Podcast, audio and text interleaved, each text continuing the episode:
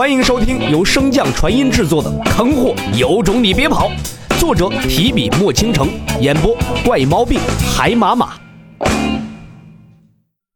第二百二十九章，自己揍大师兄算是大不敬吗？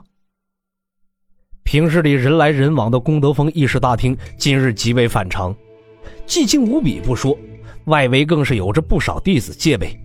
相比于议事大厅外围的寂静，厅内则更显压抑。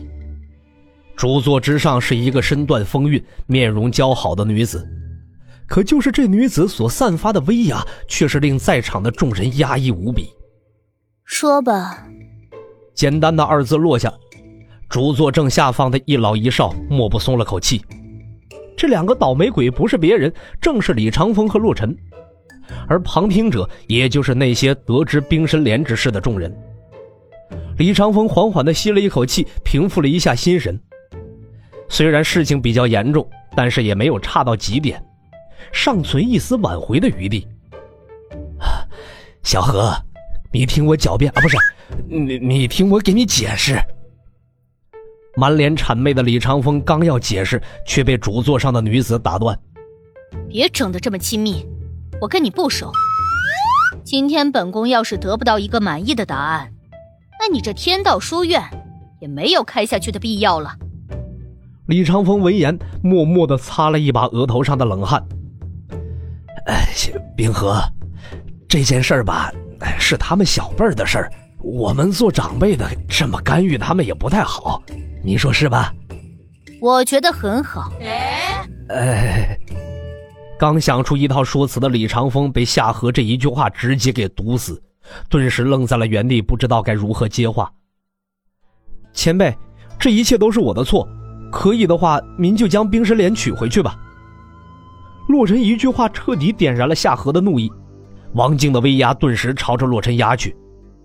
小子，以为你是李长风的亲传弟子，我就真的不敢杀你？洛尘向前踏出一步，将那恐怖的威压震散，淡然道：“即便是没有师尊相助，恐怕你也斗不过我。冰神莲确实是为我所用，若有机会，我定然会偿还。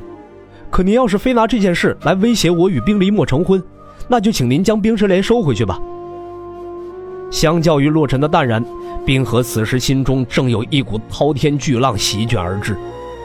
他知道眼前这小子并不简单。从他能让李长风破例打破书院的规则，独设他一人为首席这件事情上便可见一斑。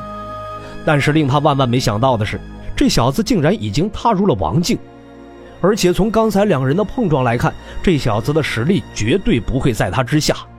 想到此处，冰河缓缓转头看向李长风，神色和眼神之间莫不在传达着一个疑问：你到底培养了一个什么样的怪物？李长风显然也读懂了冰河的意思，但他也无法回答，只能报以苦笑。就连他自己如今想起来，都觉得有些不太真实。幸运的是，洛尘是他的弟子。冰河，小辈感情的事情，我们就别插手了。在此，我与你许下一条承诺：当冰神宫面临危机之时，无论多困难，冰河都会助你一臂之力。如何？主座之上的冰河听到李长风的言语，神色顿时一暗。沉默良久之后，冰河才看向洛尘：“小子，冰神莲的事情到此为止。希望在我冰神宫受劫之时，你能带黎墨逃离冰神宫，保他一命。”洛尘眉头微皱，有意想问他为何如此确信冰神宫会有大难，却被一旁的李长风摇头打断：“我答应您。”得到答复，冰河也不再久待，起身便向外飞去。今天的事若是传到小雪的耳中，别怪我不客气。李长风留下一句话后，也消失不见，只留下了洛尘和司徒明等人面面相觑。院长峰上，不同于之前的简陋，如今的山峰多出了许多楼阁，楼阁之间更是被形形色色的灵花灵草所充满。而在这些灵花灵草之间，有一个绝美的女子正悉心浇灌着一朵灰黑色的灵花。察觉到来人，女子头也不回地喊道：“洛尘，你回来了，快来看看这朵九幽。”洛尘闻言，快步上前。走到近处，才看见穆清雪口中的九幽。整枝花没有一丝一毫像一个活物，根枝皆为黑色，花朵则是淡灰，再加上那被风吹落的火红花粉，九幽如同一朵正被岩浆所侵蚀的标本。嗯，是很美，不过跟师姐比可差远了。就你会品，冰神宫那姑娘的麻烦解决了？洛尘闻言一怔，随后摇头失笑，就知道瞒不过你，不过都解决好了。穆清雪放下手中的水瓢，回身静静的望着洛尘。其实我不介意。嗯，这一吻是解释，这一吻是态度。良久，唇分。洛尘一脸认真的看着穆清雪。以后别再说这种傻话了。再过几日，朱雀秘境开启，我为你取来朱雀之羽后，你便能恢复了。到时候我们一同去游山玩水。做一对快活鸳鸯。穆清雪神色微微一变，赶忙抓住洛尘的袖子。不是说好不再出去了吗？洛尘一把将她搂入怀中，安慰道：“这次不用跨界，就在南方。更何况我现在已经踏入了王境，这片大陆上也没几个能伤得了我的。师姐，你就好好放心吧。”落寞人说着，右手便比划着向穆清雪的心脏处放去。而穆清雪此时也正在纠结洛尘外出会不会遇险，并未注意此事。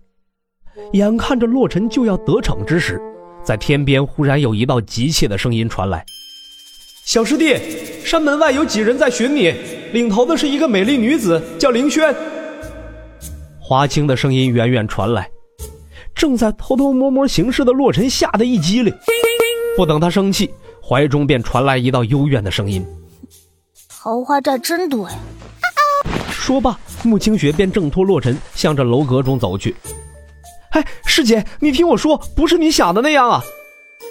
不等洛尘继续解释，华清便催促道：“小师弟，那些人似乎很急，而且有两个身受重伤的，你还是快去看看吧。”洛尘闻言，脸色顿时沉了下来。师姐，待会儿我再跟你解释。说罢，洛尘便回身撕裂空间，消失不见。华清的看着瞬间消失的洛尘，心中忽然涌上了一抹不祥的预感。稍一思索，华清便连忙向着炼气分院跑去，口中更是念念有词：“药丸，药丸啊！”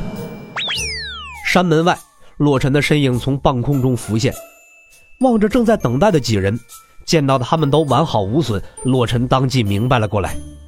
身形落下，不等几人开口表明来意，洛尘便率先问道：“揍自己的大师兄，算是大不敬吗？”本集播讲完毕，感谢您的收听。如果喜欢，可以点击订阅哦，关注本账号还有更多好听的内容。还不快动动你的手指头！